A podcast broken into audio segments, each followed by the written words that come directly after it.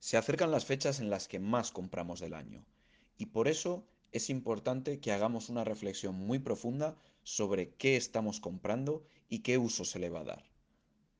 A unos días del Black Friday y a casi un mes de las fiestas eh, de diciembre, tenemos que tener en cuenta qué estamos comprando y cuál es el uso que se le va a dar. Por eso, esta guía que os estoy compartiendo hoy creo que es muy importante para hacer esta reflexión. La situación ha cambiado. No es lo mismo que hace unos años, sino que ahora la mayoría de gadgets, la mayoría de objetos que estamos comprando tienen un componente conectado, ya sea Bluetooth, ya sea Wi-Fi, ya sea Internet o ya sea eh, conectividad local. Por eso, cuando estamos pensando en comprar algo, sobre todo si es para los más pequeños de la casa, debemos revisar muy bien qué utiliza estos elementos.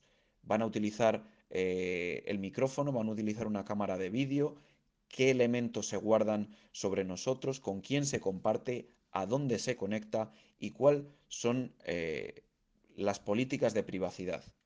Por eso en esta guía se repasa un poco los regalos más, por así decirlo, populares que en estas fechas se van a ir regalando y se analiza un poco eh, el tipo de privacidad que ofrecen. Como digo, hace unos años no teníamos este problema, pero ahora parece que todo tiene que estar conectado.